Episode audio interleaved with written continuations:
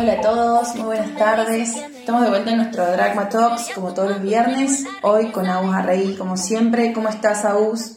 ¿Qué tal? Buenas tardes. ¿Cómo andan? Bueno, arranquemos. Vamos por el mundo como siempre. Semana de muchos datos económicos afuera, también acá, pero arranquemos por afuera. Pero, ¿cómo reaccionaron los mercados al dato de infla que se publicó ayer? ¿Qué estuviste viendo? Ayer justamente eh, el dato más importante del mes, digamos, viene siendo la inflación. Malo, ayer. Afuera. Superior a lo que se esperaba, la verdad. Así es, se esperaba este, Se esperaba 0,2 mensual y fue del 0,4 y en la que es la interanual se esperaba 8,1 y fue de 8,2. Eh, entonces, ese dato de inflación, digamos, relativamente malo, como venía sucediendo las últimas veces, hizo arrancar el mercado negativo, Sí, pero eh, ahí nomás en la primera hora, hora y media, el mercado empezó a recuperar y terminó fuertemente positivo. sí, fue una de las recuperaciones intradiarias más altas del año. Creo que no sé si fue la quinta o la sexta más alta del año. ¿Crees que esto es porque el mercado ya en sus precios ya tiene incorporado todas estas malas noticias? Ayer había varias explicaciones para eso. Eh, tenía, algunas decían que había unos rumores de conversaciones de paz en Rusia, Ucrania, el tema Rusia-Ucrania. Había, hubo una recuperación de la libra también. Sí, También algunos decían que podía ser eso. Otro que había, era un short squeeze, el cierre de posiciones vendidas. Y otro que eh, algún análisis más profundo, desagregado, digamos, del, del índice que tiene que ver con el tema inmobiliario. Esos, esa partecita, digamos, de los números inmobiliarios, básicamente de alquileres, está retrasado, entonces Sí. el, el índice te está pegando, pero ya si- algunos que lo leen más, eh, digamos, subterráneamente dicen ese ítem, ese ítem está sobredimensionado y debería ser menos ya próximamente, con lo cual eh, no sabemos exactamente, pero Sí. hubo varias, varias versiones de por qué el mercado había comenzado a releer eso positivamente. bien, De bárbaro. todas maneras, el mercado está, más allá de la recuperación de ayer, que hoy está negativo, cortando casi toda la suba de ayer, normalmente pasa eso que se pone muy volátil y quizá los dos o tres días termine en el mismo lugar que Exacto. arrancó. Pero lo cierto es que Nasdaq en lo que va del año está menos 33,5% abajo en este momento, mientras estamos hablando, y, y el estándar está menos, menos 24,4% Sí. abajo, o sea, menos 25%. Y ese número es mucho peor a que el- al peor momento de junio. Sí, sí. Eh, Ahora, ¿qué, en términos de evaluaciones de mercado, uno, cuando uno se pone a ver, a decir, ¿cuánto vale el CP500, por ejemplo? ¿no? Ujú. Eh, hoy vale 15.1 por 15, pun- 15 veces ganancias, Standard Poor's aproximadamente, cuando en el peor momento de 2020, o sea, en marzo del 2020, en, ese, en el mínimo estuvo en 13.3, 13.3 veces las ganancias, y en el peor momento de 2009, Sí, o sea, marzo del 2009, estuvo en 10.4 veces ganancias. O sea, está todavía por encima en términos de evaluación por precios sobre, en relación a ganancias de las compañías del SP500 de De esos niveles. Pero está eh, muy cercano al 14.1, que fue el mínimo de octubre del 2002. 9 de octubre, o sea, algunos miraban octubre con 2002 y algún mínimo, algunos eh, relacionaban este octubre con, ese- con aquel octubre del 2002. Y diciembre del 96, que también fue un mínimo previo al máximo del, del 2000, digamos, eh, eh, operaba el mercado en 15.9 veces ganancias. Entonces, bien. Hoy estamos en términos de los últimos 25 años, casi si bajara un poco más el mercado o las, digamos, este, La relación entre la las ganancias y, Exactamente. la oración. podríamos decir que estamos bastante cerca de 13.5 veces ganancias, que es una desviación estándar respecto a la media de los últimos años. Bien. de los últimos 25, ¿no? Sí, sí. Con lo cual el, el mercado no está regalado, pero está del lado barato, digamos, Sí. si se quiere, de la historia. Entonces, algunas cosas que yo siempre trato de...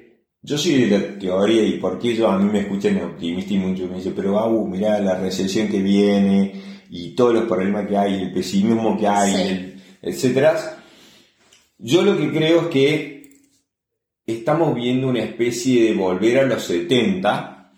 ¿Y por qué volver a los 70? Porque nosotros, en el fondo, estamos, creo yo, en un periodo de, transi- de transición de tasas de interés, de un periodo secularmente bajista que comenzó en el 81, Sí. que fueron 40 años de tasas a la baja, o sea, de fondo la baja, ¿no? Hubo periodos de, tasas subiendo, pero digamos, Sí, de- sí, sí, si vos te pones a ver, las tasas en el 81 en términos nominales, la tasa de T-Bonds, por ejemplo, eh, del, del bono 10, estaban en 15.8% y hoy valen Tres, 4%, sí, ¿no? O sea, sí. Entonces, han, han estado en 1%, sin duda, pero sistemáticamente los movimientos han sido bajistas Sí. desde aquel momento. Y, y estamos pasándonos, creo yo, o comenzando una etapa de ciclo. 20, 30, 40, no sé cuántos años de, de- de tasas a- al Al alza alza. y de inflación, y hay que convivir con otras cosas que en los últimos 40 años no se vieron. Por eso, el ciclo anterior fue más o menos del 58, unos, días, unos años antes del 60, hasta ese año 81. Hasta el 81. Y por eso, muchas veces, cuando analizamos cosas, nos retrotraen a aquellos años Sí, 70, sí. 80. Y yo creo que eso hay que empezar a cambiar el chip. Y si yo me voy a esos años, normalmente el dato más importante de la economía es el, el dato de empleo. Sí. Entonces, y lo que y los mercados en épocas, en los últimos 30, 40 años de tasas ba- bajitas, vos lo que miraba, el dato más importante del mes era el empleo. Pero porque también la inflación acompañaba a mirar solo empleo, ¿no? no existía Exacto. el problema de inflación. Exacto. Pero hoy el dato más importante es la la inflación. inflación, sí. Y en, y en aquellos años, y específicamente para poner un ejemplo, 74 y 75, Sí. por ejemplo, con, Sí. en época de pico de inflación, sube de tasas, caía el mercado, los picos de inflación, el pico de inflación que fue unos meses, los uno de los últimos meses del del 74, 74. el, el- la inflación te marcó el pico y ese fue, El- después lo comprobamos, digamos, al tiempo, se comprobó que fue el piso del mercado. Entonces yo, más que suba de tasas y más que recesión a la vista, para mí hoy el driver más grande de los mercados debería ser pico de inflación. Inflación. Y por eso nosotros, yo pensaba que iba a ser agosto, Sí. eh, y pico de inflación, perdón, antes, me estoy equivocando, fue agosto hasta ahora, el pico de inflación, Pero y nosotros Sí. un- dos meses antes. Sí. Y yo creo que, si, que, si querés, esa es mi, mi equivocación, llamémoslo así, eh, o sí, llamémoslo así, pero yo creo que es el driver más importante de los mercados que Sí. deberíamos ver, midiéndolo con, con, en un término del nuevo idioma que deberíamos empezar a hablar. Si estamos en lo cierto, lo que pensamos esa, esa línea, digamos, de pensamiento, deberíamos de empezar a darle importancia más a esto que estoy hablando. Sí. Y ese es el trasfondo, digamos, o el- el- la teoría detrás del razonamiento. Y después hay cosas que acompañan, ¿no? El, el día de ayer fue extremadamente, digamos, significativo en términos de eh, la variación intradiaria que Ujú, tuvo el mercado. sí. Y, ese, y, eso, y eso tiene que ver porque el mercado en, en el arranque, cuando arrancó negativo, marcó el mínimo de los últimos 52 Sí. semanas. Y el mercado, durante la rueda, hay una, hay una medida que se llama, que es el ticket del mercado, que es como el mercado va tiqueando hacia arriba o hacia abajo, depende cómo están los Sí, compradores y los vendedores. Y durante el resto del día, cuando el mercado dio vuelta y se puso verde, más del 45% de los, de los tickets fueron alcistas. Entonces, Bien. cuando ha pasado eso, otras, otros momentos, en otros momentos de los últimos, estoy hablando de los últimos 15 años, ¿no? Sí. Ha, ha sido en- a un mes y a 12 meses vista mínimos. En el Bien. 100% de las veces. Entonces, eh, hay, ese es un indicador, no quiere decir que va a suceder, pero digamos, eso, eh, en, en términos de sentimiento y consumidor, sentimiento y consumidor Sí. están los mínimos, ya lo hemos Sí, hablado, sí. pero encontramos un estudio, digamos, que te dice, las veces, las ocho veces que estuvo el sentimiento y consumidor tan abajo, Sí, alrededor de los niveles actuales, a los 12 meses 12 siguientes, el mercado se recuperó alrededor del 24.9% promedio. Bueno, y también está lo que vos mencionabas el viernes pasado, que te acordás que contabas de los cinco indicadores que marcaban pisos de mercado, que teníamos alrededor de tres ya que lo estábamos viendo. Se van viendo señales de pisos, pero a la vez pasa el tiempo y no llegamos a ver ese piso. Y yo, que- bueno, no sabemos, ¿no? Que sí, qué va a pasar, ¿no? Pero digamos, yo estoy tratando de, de, de encontrar la, La- la fundamentación de por qué el mercado se está moviendo como se está moviendo. Sí, Y creo que el mercado no se convence de hacer un piso porque no se convence que el pico de inflación pasó. En el camino, y, al, y a un costado, o paralelamente a eso, ese mercado que estoy mirando es las acciones. Pero si yo miro bonos, sí, también está pasando algo disruptivo. En los últimos 46 años, nunca tuvimos un año tan malo como este. yo creo que es mucho punta. más disruptivo en términos de bonos que en acciones, ¿no? Eh, Totalmente, es- porque Es sin precedente lo que estamos viendo hoy en el mercado de bonos.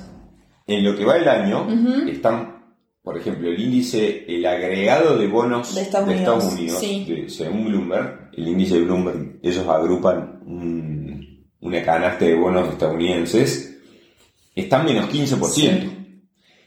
Nunca en los últimos, y es el peor momento del año, nunca en los últimos 46 años Ah, este índice sí. estuvo menos 15. No. Ni intra, intraanualmente No, nunca. no. En el peor momento ha estado menos 9, que eso fue 80 79 Sí. más o menos, menos 7, menos 7, mira, los datos peores son es, ese dato es el peor momento in- Sí. intraanualmente, pero después durante el año, o sea, cuando termina el año, del año calendario entero, solamente en tres oportunidades, No llegó a recortar esa pérdida. exacto, cuatro, perdón, Sí, el año pasado también. Entonces, pero de estar menos 7, menos 5, menos 4 en casi todas las veces que estuvo más de 3.1% Sí. abajo, de los últimos 46 años, 42 dio vuelta y terminó positivo. Entonces, solo 4 años de los Mm. últimos 46, el mercado de estar negativo terminó negativo, aunque recortando esa pérdida. Este año muy probablemente sea un Termina año negativo para bonos, Sí, sí. pero yo lo que la chance que le doy a este cuarto Sí, eh, trimestre. trimestre es que ese menos 15 no sea menos 15 y sea, no sé, menos algo entre menos, entre menos 15 y, Y cero. 0. Ujú. O sea, ponerle menos 10, ponele. Que recorte algo, que es lo que ha sucedido en general eh, siempre. Y el cuarto trimestre Suele ser tiene positivo. su rally de sí, Santa sí, Claus, sí. tiene una cantidad de factores que lo pueden afectar. Quizá el, el peor mes sea este octubre, el más difícil de llevar, pero yo creo que pasando, ya le, ya le robamos 14 días de octubre y más o menos que venimos zafando. digamos, No, pero- y arrancó la temporada de ganancias, a ver, no tanto con bonos, pero arrancó la temporada de ganancias hace un par de días y hubo algunas sorpresitas positivas. Entonces, por ahí empezamos un canal de positivismo que ojalá nos ayude de cara a fin de año. Veremos, un síntoma fue lo de ayer, veremos Sí. si se logra consolidar o si sigue la negatividad. Seguimos ¿no? llorando. Exactamente. Agus, y acá, pasemos para Argentina ahora. ¿Cómo Bien. estamos? También hoy sale la infla, al momento de grabar todavía no, no está publicada, pero... Yo se- creo que hay un inicio ya durante la Sí. mañana, que es que en principio hay un par de directores del central, según lo que se está filtrando, que no están de acuerdo en subir la tasa, Ujú. con lo- porque prevén que quizá la inflación empiece a aflojar un poco. Así que el dato, dentro de, un- de una hora, dos, una hora y media, eh, probablemente sea quizá este, mejor a lo que se espera. Por debajo de 7 quizás sea, ya Sí. eso es bastante probable. Pero personalmente creo que por arriba es 6 seguro. Exacto, entonces, eh, pero si viene seis y medio, supongamos, sería un buen dato para el Sí. 6, Sí, para el 670, 680 o hasta 7 que se esperaba, si uno hablaba, vos salías a tratar de sondear el mercado de acá hace 15, 20 días Sí. atrás. Entonces, la tasa se mantiene en 75, las novedades vienen por, bueno, juntaste dólares durante el mes anterior, ahora hay que salir a defenderlo. Exacto, los tienen que mantener por lo menos para cumplir con el FMI hasta diciembre. Y creo que ese es un gran desafío para, para el central, porque en las primeras ruedas 100 dólares soja estuvieron vendiendo. Entonces, a mí me da la sensación ya del manotazo de ahogado. Esta semana con el nuevo dólar tarjeta y más medidas para las importaciones. A ver, ¿realmente tienen un Hoy también hubo plan? ¿O están No, no tiene un plan. O sea, el plan que tienen es partimos Aguantar, para adelante. sí. A este ritmo de pérdida de reservas de los primeros días de octubre, Sí, llegaríamos hasta enero. sí. O sea, al- en enero nos gastaríamos todo lo que juntamos el mes anterior. Con la contrapartida de pesos que le metimos, ¿no? O Exacto. sea, entonces, la nueva medida de llevarte el dólar tarjeta a 314 al Ujú. precio de antes de ayer cuando salió la medida, o la restricción y la importación que salió hoy. Es, todo eso son medidas para tratar de contener la salida de dólares que vos estás teniendo luego en, en el ciclo, digamos, post-dólar soja, Sí. llamémosle.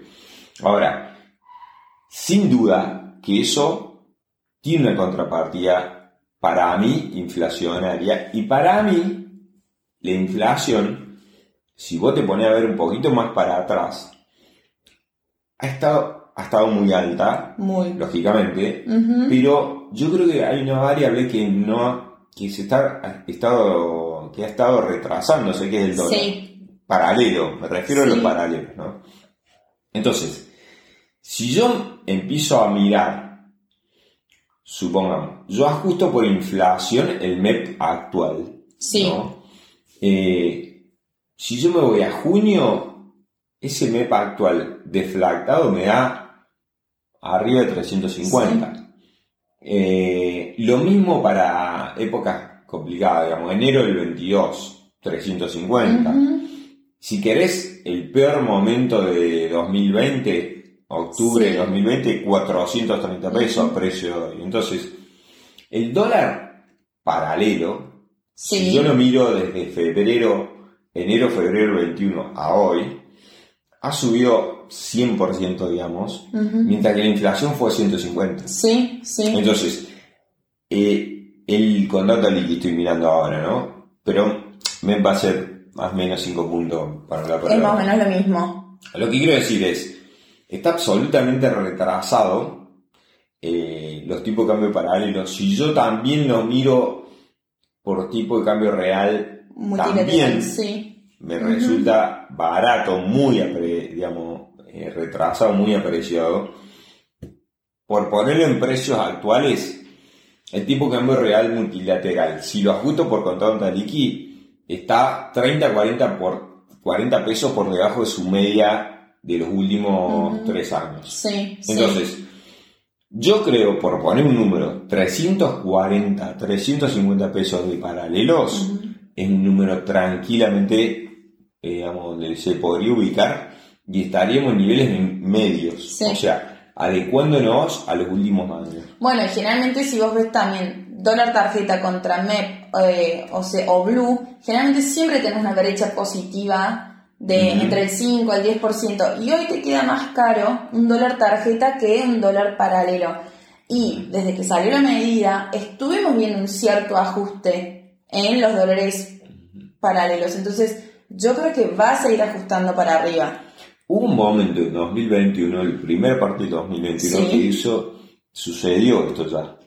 Estuvo más caro el tarjeta que los paralelos. Que los paralelos. Pero eh, después vino el overshooting de la segunda mitad de Sí. 2021 y, y, y llegó- y de menos 5, ponele en porcentaje, pasó a estar a incluso arriba del 10% a Ujú. favor del Blue, la Sí, diferencia. sí. Entonces yo creo que si, si esto, digamos, se produce, esta, di- si querés distorsión, Ujú. eh, no debería durar más de Un par. 3, 4 meses. Sí, un porque par no va a ser, no estamos en la primera parte del 21. Todas las velocidades están mucho más aceleradas. Sí, exacto. Y a esta velocidad de inflación, no lo veo que la economía pueda ser capaz de sostener un dólar tarjeta más caro que el blue durante, más, durante seis meses, como No. pasó en la primera parte del 21.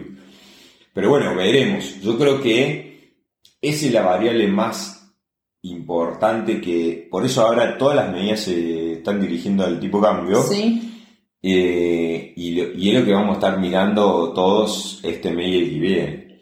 Más que la infla, que hasta se puede venir en vez de 7, venir 6 medio. La verdad que que venga 7 o 6 medio al, al- a la gente común no, no nos afecta No, porque, no. digamos, es Yo creo que ya instauramos la alta inflación de este año. En febrero el REM te marcaba una inflación para todo el año del 55% y este mes ya superó el 100%. Entonces yo creo que ya toda la sociedad, a ver, es triste, pero ya está como resignada en términos inflacionario. Entonces agarra por ahí algo que podés mirar nuevamente como el tipo de cambio. Entonces, yo creo que la, la inflación está desanclada. Sí, totalmente, sí.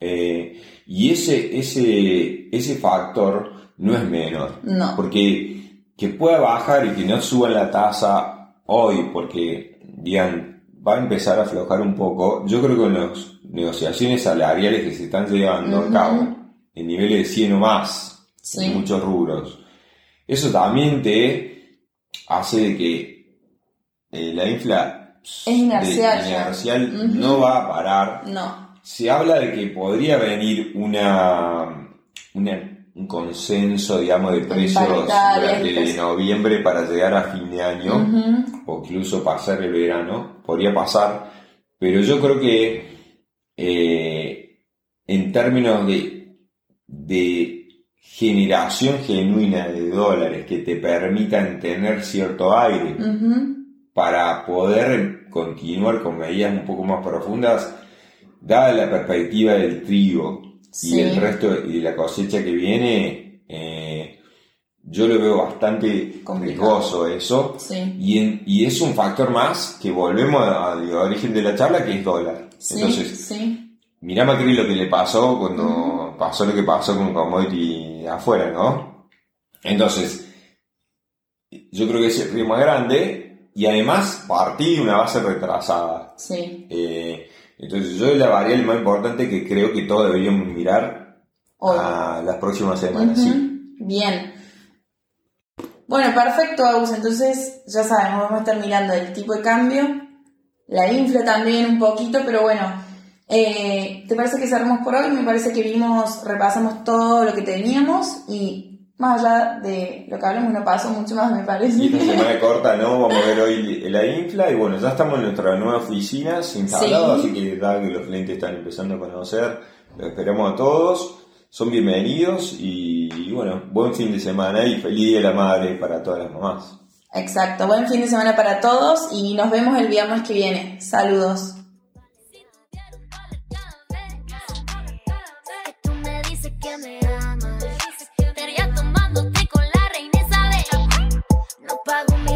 con palabras no vale nada.